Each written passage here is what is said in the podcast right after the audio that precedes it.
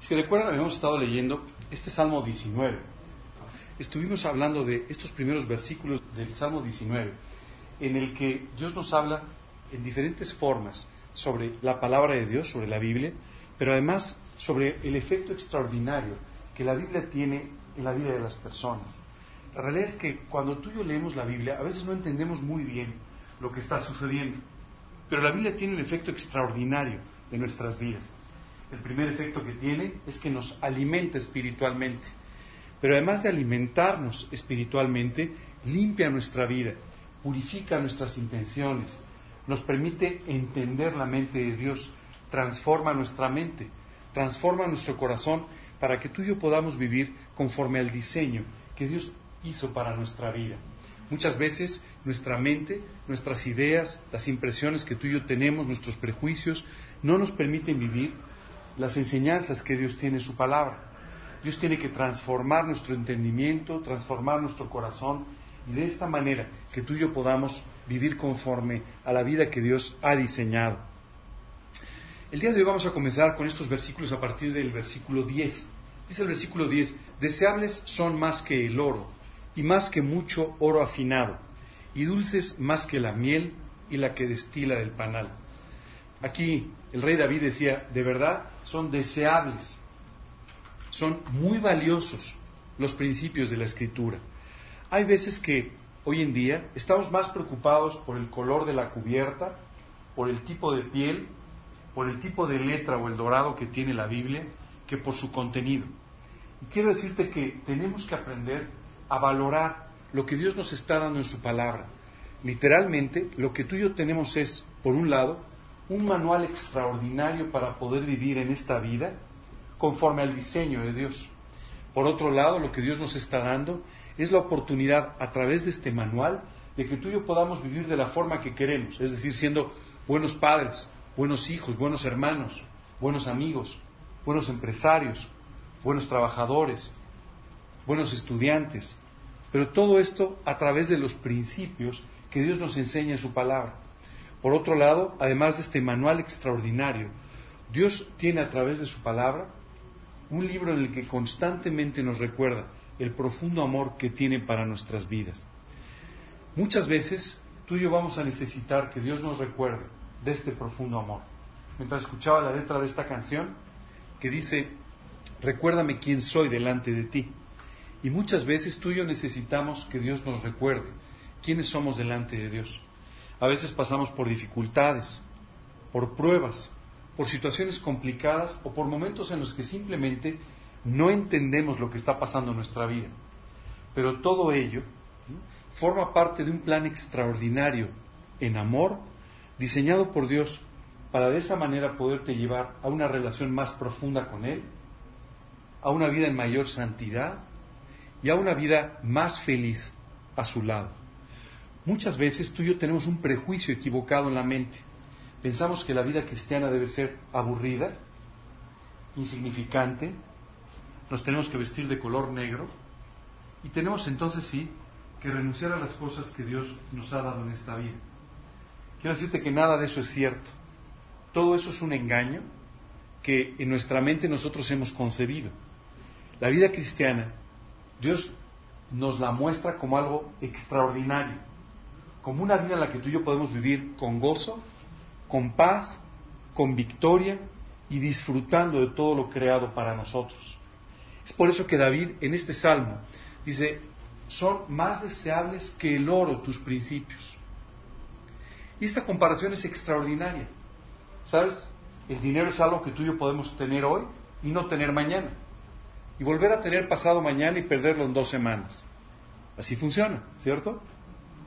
Justamente ahora que veníamos conversando y todo hablábamos de cómo, por más que tú quieras planear el dinero para el resto de tu vida, esto es imposible.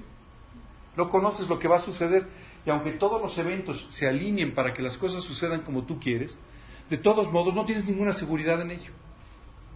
Ninguna seguridad.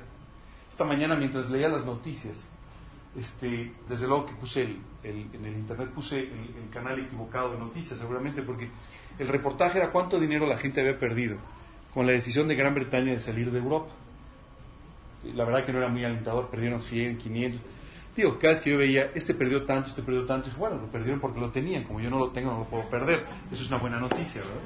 Pero ¿sabes qué es lo que nos pasa? Muchas veces tú y yo depositamos nuestra confianza en estas cosas que parecen valiosas, pero aquí Dios simplemente nos dice, mira, mucho más deseable que una fortuna, mucho más deseable que el oro, mucho más deseable que cualquier cosa que te parezca preciosa o importante o muy valiosa, mucho más que todo eso son los principios de la escritura. Porque a diferencia de las cosas que son efímeras y tú y yo podemos tener hoy y no tener mañana, los principios de la escritura son permanentes, estables y bendecirán tu vida, la de tu familia y la de las siguientes generaciones de tu familia por siempre. Esto no tiene precio, no tiene valor, es extraordinario. Y aquí Dios nos dice, son más deseables que el oro y que mucho oro afinado, mucho oro valioso, ¿cierto?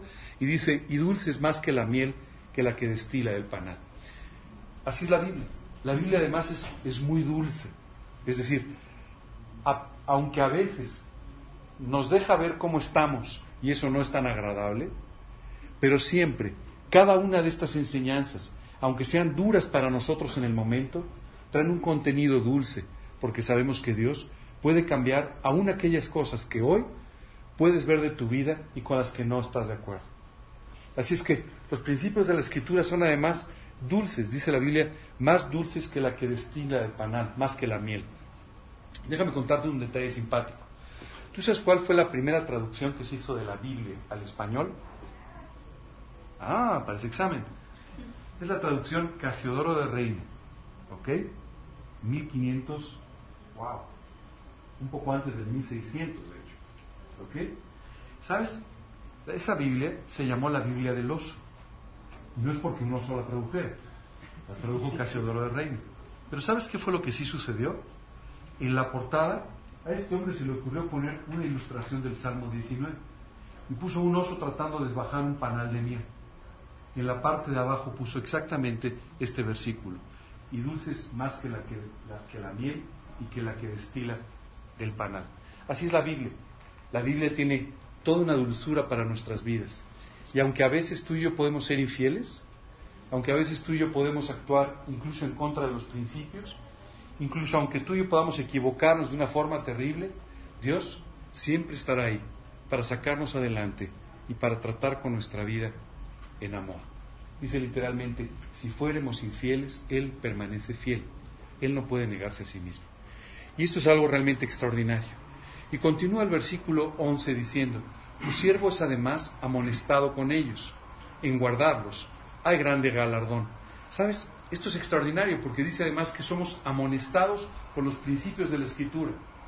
¿Sabes? Hay ciertas veces, ciertas situaciones en las que tú y yo no podemos ser amonestados porque tenemos cierta posición de autoridad. Un padre tiene una posición de autoridad con sus hijos, ¿verdad? ¿Sabes? Muchas veces yo le decía a mi papá, papá, es que estás equivocado. Sí, pero soy tu papá. Pues sí. Entonces ahí terminaba la conversación y dice, pues sí, pues ya que le digo, ¿verdad? Y muchas veces tú y yo tenemos ciertas situaciones de este tipo como de autoridad, ¿no? Que no permiten que tú y yo seamos amonestados. O que tú y yo este, se nos diga, hoy estás equivocado. Pero dice la Escritura, tu siervo es además amonestado con ellos. ¿Por qué te explico esto? Porque quien escribió estos, pasajes fue David. David era el rey de Israel. Te puedes imaginar, el rey de Israel, bueno, pues, todo el mundo le daba la razón, ¿verdad? Esto es una cosa que sucede muy comúnmente hoy en día. Cuando tú tienes cierta posición de autoridad, no sé si te has dado cuenta, pero todo el mundo te da la razón. Todo el mundo te ríe las bromas, ¿verdad? Te vuelves simpático de un día para otro, ¿verdad? Simplemente por eso, ¿verdad? Bueno, quiero decirte que este síndrome no es nuevo. Este también lo tenía David. Y él sabía que la gente le daba la razón, porque simplemente era el rey de Israel y nadie quería indisponerse con el rey. Pero, pero, David también se equivocaba y tenía que ser amonestado. Y David aquí decía, es extraordinario, porque fíjate que además de ser dulce, además de ser tremendamente valiosa, además de todo, me amonesta cuando lo necesito. Me dice que estoy equivocado cuando lo necesito. Un problema que a veces tenemos es que aunque no tengamos esa posición de autoridad, aunque no sea rey de Israel, ni gobernador de Colima, ni presidente de un país, ni qué sé yo, de todos modos hay veces que aceptamos con dificultad cuando alguien nos dice que nos hemos equivocado, ¿verdad? A veces que nos cuesta trabajo. Especialmente con la edad esto se va haciendo cada vez más, más fuerte. Cada vez con la edad nos vamos afirmando nuestra manera de pensar y cada vez aceptamos menos que nos digan que nos hemos equivocado. Esa es la realidad. El otro día hablaba con una persona de cierta edad y cuando le dije, oye, me parece que en esto te equivocaste, me dijo, ah, bueno, entonces he vivido toda la vida equivocado. No, nada más los últimos 10 días. Antes no estabas equivocado, pero ¿sabes qué nos pasa? Que muchas veces hemos comprado ya ciertas cosas y ya no estamos dispuestos a que nos digan. Gracias a Dios, la Biblia sigue siendo un libro que nos amonesta y que nos dice cuándo estamos equivocados. A pesar de que tengamos una posición de autoridad en la cual solamente somos adulados, en la cual siempre todo el mundo nos da la razón, de todos modos la Biblia, como en el caso de David, nos va a amonestar. Independiente de que, independientemente de que tú y yo queramos más o menos hacerlo, Dios a través de su palabra nos va a recordar cuando estamos equivocados. Y nos lo va a decir claramente. Dice, en guardarlos hay grande galardón. David decía, ¿sabes? Y cuando yo conservo, atesoro estos principios de la escritura, entonces tengo un grande galardón. Ayúdenme un poquito, ¿qué es un galardón? Un reconocimiento, un premio. Hoy los chicos de Ore van a recibir varios galardones, ¿verdad? Unas medallas, unos diplomas, en fin. Todo esto son galardones, ¿cierto? Reconocimientos a su trabajo, a su esfuerzo, etc. Y David decía, en guardar los principios de la escritura hay premio, hay recompensa, hay un galardón. Es decir, este galardón es algo que tú vas a vivir en esta vida, pero también en la eternidad. Y esto es una cosa extraordinaria. Hoy tú y yo al vivir los principios de la escritura, recibimos ciertas recompensas aquí mismo. ¿Te has dado cuenta de esto? Estas recompensas son tu, buen testimonio, tu buen nombre, las bendiciones de parte de Dios, todas aquellas cosas que Dios hace como consecuencia de que tú estés viviendo en sus principios. Pero además, Dios tiene recompensas eternas. La Biblia nos habla de que tú y yo algún día en un momento en la historia de la eternidad llamado el Tribunal de Cristo, tú y yo recibiremos recompensas por la forma en la que hemos vivido, especialmente por la forma en la que le hemos dejado a Dios trabajar en nuestras vidas. Así es que David tenía razón, hay un gran galardón en conservar los principios de la escritura en tu mente y en tu corazón. Esto es algo extraordinario porque definen completamente tu vida y de esta manera te dan el testimonio que a veces tratamos de conseguir fingiendo. Hace tiempo una persona se acercó y me dijo, oye, no voy a hacer esto por mi testimonio. dije, no, mejor no lo hagas por el Señor. Y cuando tú tengas una relación estrecha con el Señor, tu testimonio, como consecuencia, tendrá una gracia y un poder extraordinario. Dice literalmente David, ¿quién podrá entender sus propios errores? Tú sabes que esto es muy difícil. Muchas veces tú y yo estamos completamente obcecados por nuestros errores. Muchas veces tú y yo estamos simplemente definidos en nuestros errores y pensamos que nuestros errores no lo son y que están correctos y empezamos a justificarlos y empezamos incluso a espiritualizarlos. Y hay veces que cosas que tú y yo sabemos que están incorrectas, después de unos días parecieran que no lo son. Y pareciera que además son espirituales. Y pareciera que además son completamente correctas. Bueno, es simplemente porque tú y yo a veces no entendemos nuestros errores. A veces nos cegamos con nuestros errores. A veces no vemos nuestras equivocaciones. Pero bueno, dice literalmente después, líbrame de los que son ocultos. Decía David, Señor, sé que hay pecados, sé que hay problemas en mi vida que me son ocultos. Es decir, no me doy cuenta, no los veo, no alcanzo a darme cuenta de las cosas en las que estoy equivocado, tal vez porque tengo demasiado tiempo viviendo en ellas. Muchas veces tenemos demasiado tiempo haciendo las cosas de la misma manera, viviendo de la misma forma, y no nos damos cuenta que estamos equivocados.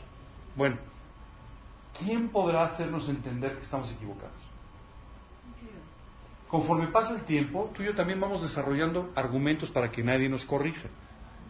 Esto es, una, es extraordinario. Entonces empezamos a sacar, ya sabes, de la chistera este, todos nuestros recursos para que nadie nos diga nada. ¿No? Cuando tu hijo te dice, papá, creo que te equivocaste, soy tu padre. ¿No? Y cuando alguien te dice, oye, creo que te has equivocado, soy tu pastor. ¿No? Y cuando alguien te dice, oye, y entonces rápidamente tú callas cualquier posible llamado de atención sobre uno de tus errores.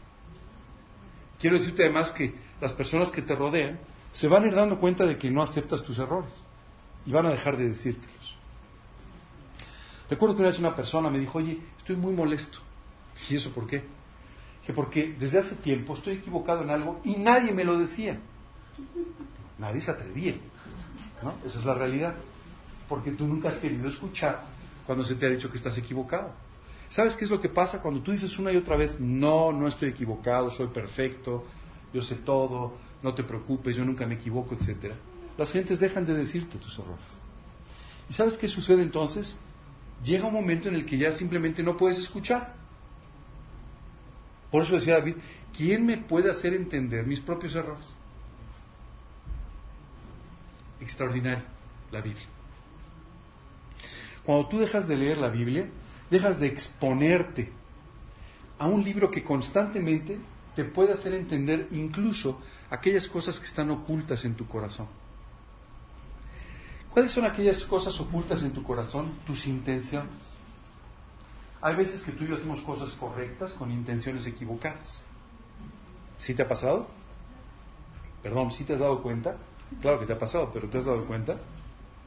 Muchas veces tú y yo hacemos algo que parece estar bien, o que se ve bien, o que está bien, pero las intenciones en nuestro corazón al hacerlo son equivocadas. A veces ayudamos a alguien para tener mayor prestigio, a veces ayudamos a alguien para llenar nuestro orgullo, a veces tú y yo eh, tratamos con las personas fingiendo una piedad que no tenemos, pero nuestra intención, nuestro interés es otro. ¿Sabes qué es lo que pasa con las intenciones? Solamente la Biblia puede mostrárnoslas. Dice la Biblia literalmente, hablando sobre la palabra de Dios, dice que la palabra de Dios penetra dentro de nuestra vida. Y entonces lo que hace es, nos lleva a discernir los pensamientos y las intenciones de nuestro corazón. Y esto es extraordinario, porque es la Biblia la que te hace ver que tu intención puede no ser correcta. Y a veces eso aunque la gente te lo quiera decir, ni siquiera lo sabe, ni siquiera lo puede ver, ni siquiera es consciente de ello, pero la Biblia te hará ver que tus intenciones son equivocadas. Déjame contarte algo muy rápido. Muchas veces tú y yo pasamos la vida entera echándole la culpa a los demás, echándole la culpa a las circunstancias y frustrándonos porque todo nos sale mal. Oye, yo actúo bien y todo sale mal. Yo actúo bien y la gente no me lo agradece. Yo actúo bien y sin embargo no tengo el resultado que debería. Y cada vez que tú y yo pensamos en esto, nos colocamos en la posición de mártires. ¿Verdad? Eso es lo que pensamos. Déjame explicarte un poco el ciclo de esta vida y cómo llegamos hasta allá. La Biblia dice que tú y yo tenemos intenciones en nuestro corazón. ¿Sabes qué hacen estas intenciones? Nos llevan a actuar. Nuestras acciones, nuestros actos, son consecuencia de nuestras intenciones. No importa qué tan rebuscado seas o qué tanto las cubres, pero en realidad nuestras intenciones son las que nos llevan a actuar. ¿Ok? Cuando tú y yo actuamos una y otra vez de la misma manera, convertimos nuestros actos en hábitos. Hábitos buenos o hábitos malos. Vicios. ¿Verdad? Entonces, cuando tú y yo hacemos una y otra vez lo mismo, lo convertimos en un hábito. Pero en realidad lo que muchas veces tú y yo tratamos de hacer es romper el hábito. Y nos frustramos porque no lo logramos. El hábito no se va a romper nunca hasta que tú logres atacar las intenciones de tu corazón. Cuando las intenciones de tu corazón cambian, entonces tus acciones cambiarán y cambiarán también tus hábitos. Mientras tus intenciones no cambien, seguirás una y otra y otra vez haciendo lo mismo. ¿Y sabes qué va a suceder? Te vas a frustrar. Porque vas a empezar a echar la culpa a los demás. Mira, fíjate, actúo bien y sin embargo las cosas salen mal. ¿Sí? Porque tus intenciones son equivocadas. Como tus intenciones son equivocadas, día tras día, vez tras vez te encontrarás con un resultado equivocado. La Biblia dice, no os engañéis. Dios no puede ser burlado porque pues todo lo que el hombre sembrare, eso también segará. Y esto es una cosa muy normal. ¿Quién de ustedes espera sembrar trigo y recoger maíz? Nadie. ¿Cierto? Pues eso no lo espera nadie. A no ser que no sepas distinguir entre una cosa y otra. Pero la realidad es que nadie espera esto. Sin embargo, desde el punto de vista espiritual, desde el punto de vista personal, muchas veces sembramos maíz esperando cosechar trigo. Si tus intenciones no son las correctas, jamás cosecharás lo que tú estás esperando. Jamás. Si tú logras lo que quieres por tus propios medios, engañando a los demás, haciendo, ¿sabes que vas a obtener? Un fruto que no es el que quieres. Y entonces, no te sorprendas después. Hoy, tú tienes la gran oportunidad de pedirle a Dios que a través de su palabra te muestre los pensamientos ocultos, las intenciones que son ocultas y que están trayendo estos resultados equivocados a tu vida. Y una vez que Dios te muestre estos, estas intenciones equivocadas, tú tienes que enfrentarlas y corregirlas. En pocas palabras, ora porque Dios te lo muestre. Busca en la Biblia y cuando aparezcan, agárralas y llévalas a los pies de Cristo para que de esta manera Dios pueda poner intenciones correctas que traerán unas formas de actuar correctas y que se convertirán en hábitos correctos. ¿Sabes qué es extraordinario? El otro día una persona me decía, ¿sabes? Empecé a vivir los principios de la Biblia y con el tiempo es mi estilo de vida. O sea, ya ni siquiera tengo que pensar en qué parte de la Biblia están. Se han convertido en mi manera de vivir, en mi estilo de vida. No puedo vivir de otra manera. ¿Sabes por qué? Porque Dios cambió las intenciones de su corazón. Y con las intenciones correctas, lo demás es, es una consecuencia. Pero tú tienes que permitirle a Dios que haga este trabajo. David estaba agradecido en este Salmo 19. Le agradece a Dios diciendo, por favor, gracias por darme tu palabra tan valiosa, tan extraordinaria. Gracias por amonestarme cuando estoy equivocado. Gracias por hacerme entender mis errores cuando, cuando no los veo. Y líbrame, por favor, de los pecados, de los errores, de las intenciones ocultas que podrían dar al traste con mi vida. Hoy es tiempo de que tú y yo revisemos un poco todo esto en nuestra propia vida. Y entonces tomemos la decisión de permitirle a Dios corregir las intenciones de nuestro corazón. Entiendo que muchas veces no eres consciente de ello, están ocultas, pero si tú pasas tiempo en la palabra de Dios, en la Biblia, entonces esto oculto va a salir a la luz y tú vas a poder entender qué intenciones equivocadas hay en tu manera de vivir. Y continúa diciendo, preserva también a tu siervo de las soberbias. ¿Sabes que esto es extraordinario? Porque los seres humanos somos muchísimo más soberbios de lo que reconocemos. ¿Sabes lo que es la soberbia? Soberbia es sentirnos superiores a los demás. Soberbia es sentir que estamos por encima de las necesidades que Dios dice que tenemos. Soberbia es cuando tú y yo nos jactamos de las cosas que hacemos. Todo esto es soberbia íntimamente relacionada con el orgullo. Y la realidad es que el orgullo y la soberbia son compañeros del ser humano. Yo sé que todos ustedes son muy humildes, no hay ningún problema, pero la realidad es que la soberbia es algo muy típico del ser humano. Es una forma de expresión normal del ser humano, pero equivocada. Y esta soberbia nos lleva a tomar decisiones equivocadas vez tras vez en nuestra vida. Aquí David le decía, la palabra de Dios también preserva a tu siervo de la soberbia. ¿Sabes por qué? La Biblia te vuelve a ubicar otra vez. La realidad es que los seres humanos tenemos un problema de vértigo. Nos subimos a un tabique y nos mareamos. En cuanto tenemos un mínimo éxito, en cuanto tenemos una mínima realización, un mínimo reconocimiento, nos ensoberbecemos inmediatamente. Y es por eso que Dios tiene que manejar nuestra vida tiene que enseñarnos los principios correctos para que tú y yo podamos vivir libres de esta soberbia que tanto nos daña, tanto nos afecta, incluso al tomar decisiones, para que de esta forma tú y yo podamos vivir en la humildad y el reconocimiento de nuestra necesidad de dependencia de parte de Dios. Cuando tú y yo le damos gracias a Dios por las cosas, en forma honesta, no en forma sistemática, sino en forma honesta, tú y yo reconocemos que las bendiciones vienen de Dios y no de nuestro propio esfuerzo. Es increíble, pero hace poco tiempo hablaba con una persona y le decía, oye, qué padre, qué, bien como Dios está bendecido. Bueno, mi trabajo. Sí, y Dios, ¿verdad? Bueno, pero es que he trabajado mucho. Sí, hay otros varios millones de personas que han trabajado tanto más que tú. Así es que dale gracias a Dios por lo que tú crees que obtuviste por tu gran talento, pero que en realidad proviene de Dios. Continúa diciendo que no se enseñoreen de mí, las soberbias. Entonces seré íntegro y estaré limpio de gran rebelión. ¿Sabes? La palabra integridad es una de las palabras que mejor describen a un siervo de Dios. Hace algunos años, el Congreso de los Estados Unidos eh, otorga eventualmente una medalla, la medalla del Congreso. Y le dan esta medalla a una persona que ha tenido un gran impacto en la vida nacional o internacional.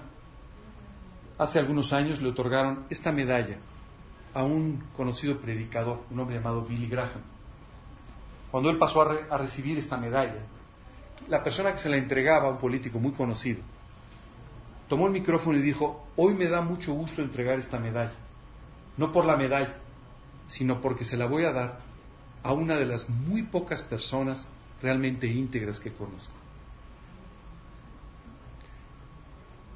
Esta frase valió más que la medalla. Y sabes una cosa, mientras yo leía esto, decía Dios, ojalá que algún día, el día que yo parta a la eternidad contigo, en mi sepultura puedan poner, fue un hombre de Dios que vivió con integridad. Si ponen eso, me da igual lo demás. Si quieren llevar unas flores, se lo agradeceré. Bueno, ya no se lo podré agradecer, pero no importa. Este, da igual. ¿Sabes qué significa integridad? Una persona íntegra es aquella que lo que piensa, lo que cree y lo que vive son iguales. Eso es ser íntegro. Ser íntegro es vivir conforme a lo que crees, a lo que piensas, a lo que predicas. Si tú no vives de esta manera, hay una falta de integridad. Hay algo que no está bien. David decía, en el momento en el que Dios pueda limpiar mi vida, transformar mi mente, limpiar mi corazón, preservarme de soberbias, hacer todo este trabajo, entonces dice, seré íntegro. ¿Sabes? Tú y yo tenemos que permitirle a Dios que haga este trabajo profundo en nuestra vida para llevarnos a vivir una vida de integridad. La única forma de vivir esta vida de integridad es cuando tú y yo dedicamos nuestra vida a la palabra de Dios, a la Biblia, a la oración, a buscar al Señor y a obedecerle. Tú puedes decir, la fórmula parece bastante fácil. No, la fórmula implica que todos los días vivas de la misma manera.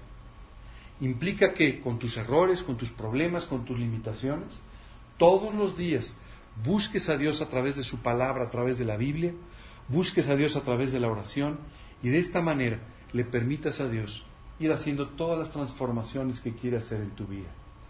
Y entonces, entonces dice, serás íntegro y estarás limpio de gran rebelión. ¿Sabes qué es terrible?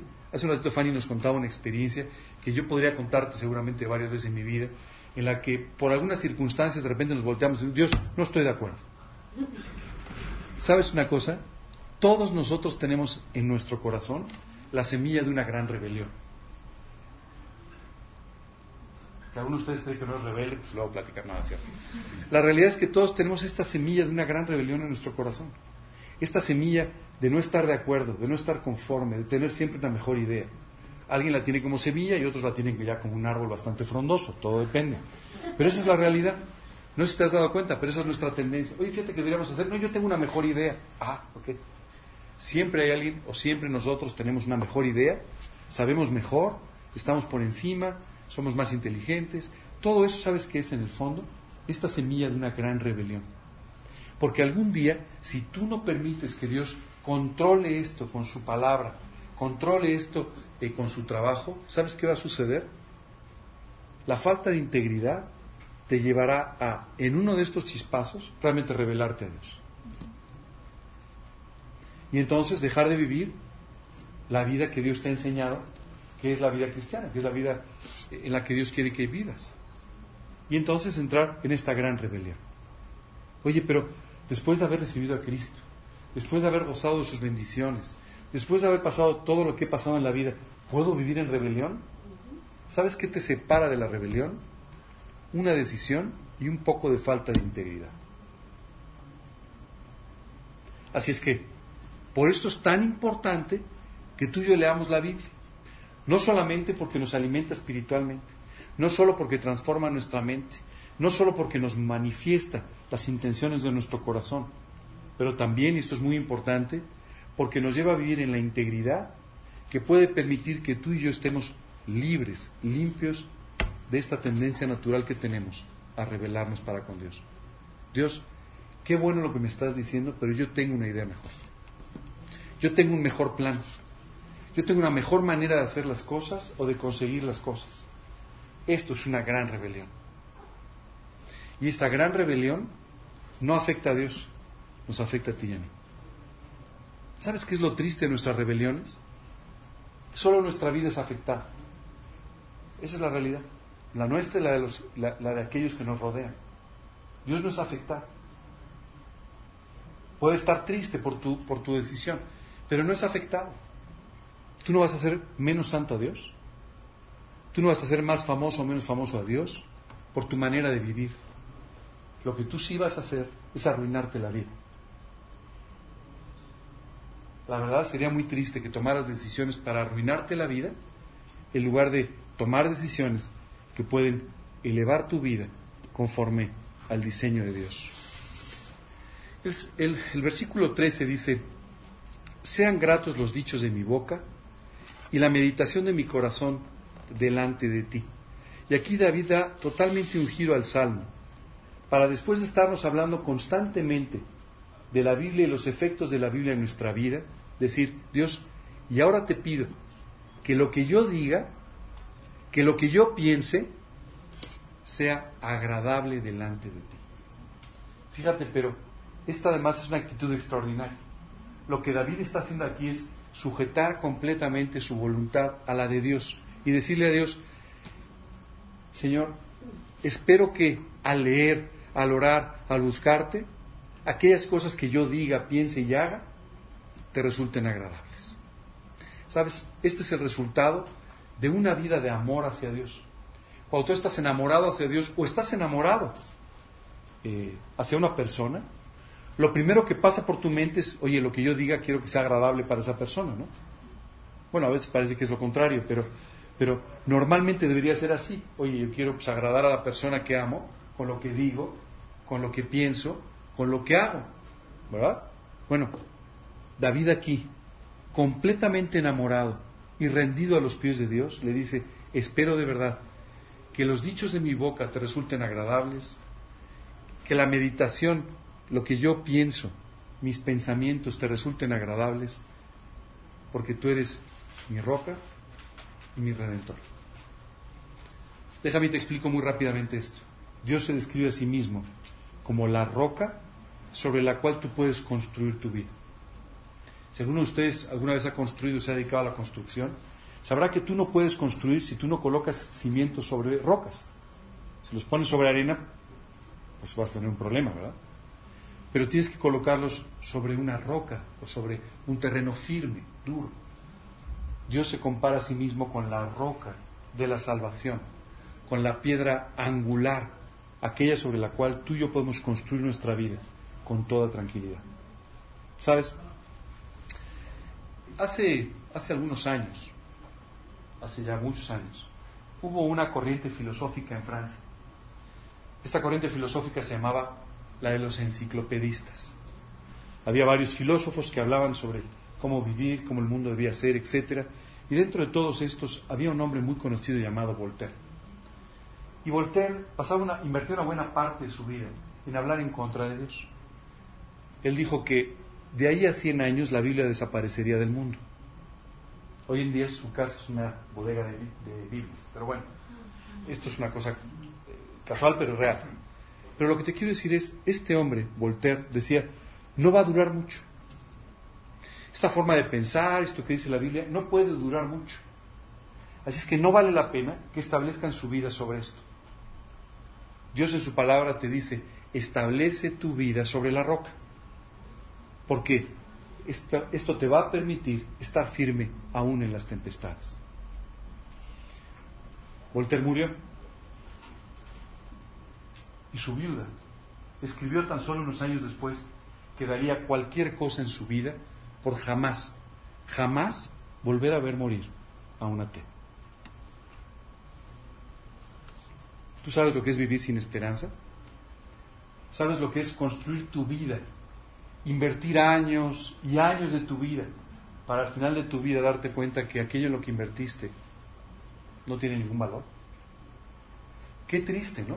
Qué triste ver atrás y decir, perdí mi vida, perdí mis años, perdí mi inversión. Hoy, que ya no tengo mucho tiempo, no me queda nada.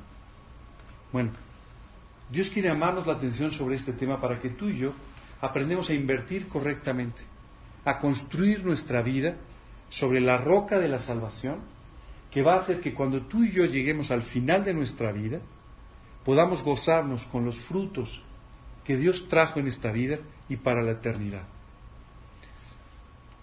David hablaba de esta roca y de este redentor. ¿Sabes lo que significa la palabra redención? Es cuando tú compras las deudas de otro. ¿Sí sabías eso? Tú redimes a alguien cuando tú compras las deudas de alguien y te haces cargo de su situación financiera. Cuando la Biblia habla de Jesucristo, habla de un redentor que pagó tus deudas, que cargó con ellas y que lo único que busca hoy es que tú aceptes el pago, te sientas salvado y rescatado por Él y de esta manera lo reconozcas como tu redentor. Aquí termina nuestro salmo, aquí termina nuestro estudio. Pero espero que este estudio más bien comience en tu vida. Por un lado, un anhelo de vivir en la palabra de Dios, un anhelo de vivir siendo transformado a través de la palabra de Dios. Y por otro lado, un deseo profundo de establecer tu vida sobre la roca, hacer las cosas en la forma correcta. Ahora entiendes por qué empezamos hace un rato la reunión así. Tú y yo podemos tratar de obtener muchas cosas en la vida, en una forma incorrecta. No importa el riesgo que esto implique, toma decisiones de fe, toma decisiones que te permitan, eh, que estén basadas en la escritura y te permitan de esta manera recibir la bendición de parte de Dios. No te preocupes, no vas a perder nada, no vas a dejar nada cuando simplemente estés dejando a un lado aquellas cosas que son contrarias a lo que Dios te enseña en su palabra una vida por principios, una vida de convicciones, siempre traerá extraordinarios frutos. Una vida sin convicciones traerá victorias temporales y derrotas permanentes. Aquí termina nuestro salmo. Eh, créanme, es un salmo que a mí en lo particular me ha conmovido, porque pocas veces nosotros entendemos el, el efecto profundo que Dios hace en nuestra vida cada vez que abrimos la Biblia.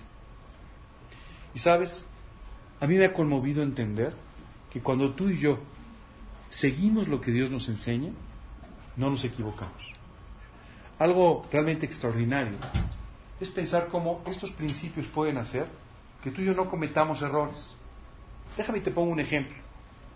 Cuando Israel eh, estaba eh, en este periodo para entrar en la tierra prometida y ¿Sabes?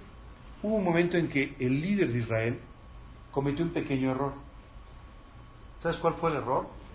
Hacer a un lado la ordenanza de parte de Dios y tomar alguna decisión basada en la, conmiseración, en la lástima, en la preocupación por los demás. Oye, ¿está mal que nos preocupemos por los demás? No, pero al no tomar en cuenta los principios, este gran líder fue engañado algunas personas que querían ganarse un lugar, ¿sabes qué hicieron? Se disfrazaron, se mancharon, pusieron pan viejo y llegaron diciendo que venían de muy lejos para obtener la gracia de este líder de Israel. Y él, conmovido, dijo, no se preocupe, yo los ayudo, quédense conmigo, hasta que acabó descubriendo que eran sus enemigos, que simplemente le habían engañado. Muchas veces esto pasa contigo y conmigo. Por eso es tan importante que tengamos la Biblia permanentemente a nuestro lado, en nuestra mente, en nuestro corazón, para que tú y yo no, seamos engañados por cualquiera que simplemente se acerque con, con engaños, con mentiras, tratando de implorar nuestra lástima, tratando de conseguir las cosas de una manera equivocada y te coloquen a ti fuera del camino correcto. A partir de ahora son tus propias decisiones, es tu propia constancia en la lectura de la escritura y tu propio interés por vivir una vida de integridad lo que van a traer un resultado u otro en tu manera de vivir. Muy bien, vamos a terminar entonces con una, con una oración. ¿Okay? Laura, ¿nos quieres una oración, por favor? Bendito Padre, cuántas gracias te damos por esta enseñanza que tú trajiste en nuestra vida. Señor, permite que la apropiemos, que, que realmente pues vivamos conforme a lo que tú nos enseñas en tu palabra. Gracias Dios porque tú siempre eres fiel con nosotros, con nuestra vida y nos quieres llevar a tus alturas, Padre. Gracias por las familias aquí representadas. Te pedimos, Señor, que tú nos avives, que, tú produzcas ese fuego en nuestro corazón que nos lleve a hablar de ti. Señor, te pedimos por, por nuestra iglesia, por este grupo, gracias Dios por la vida de Ángel, gracias por ese corazón que tiene para enseñarnos lo que tú le muestras, Señor. Te pedimos también, Señor, que hoy bendigas la tarde, la graduación de los chicos, la escuela, el término de la, de la, del ciclo escolar, Señor que tú bendigas a estos jóvenes en todo lo que hagan. Y Señor, pues también te suplicamos por nuestro país que tanta necesidad tiene de ti. Te pedimos, Señor, que seamos luminares, que realmente hablemos de ti. Señor, pues tú llévanos a, confiar plenamente en que tú tienes promesas de valor eterno, Señor. Te pedimos que tú nos lleves con bien. Gracias Dios por este tiempo. En el nombre de tu Hijo amado Jesús.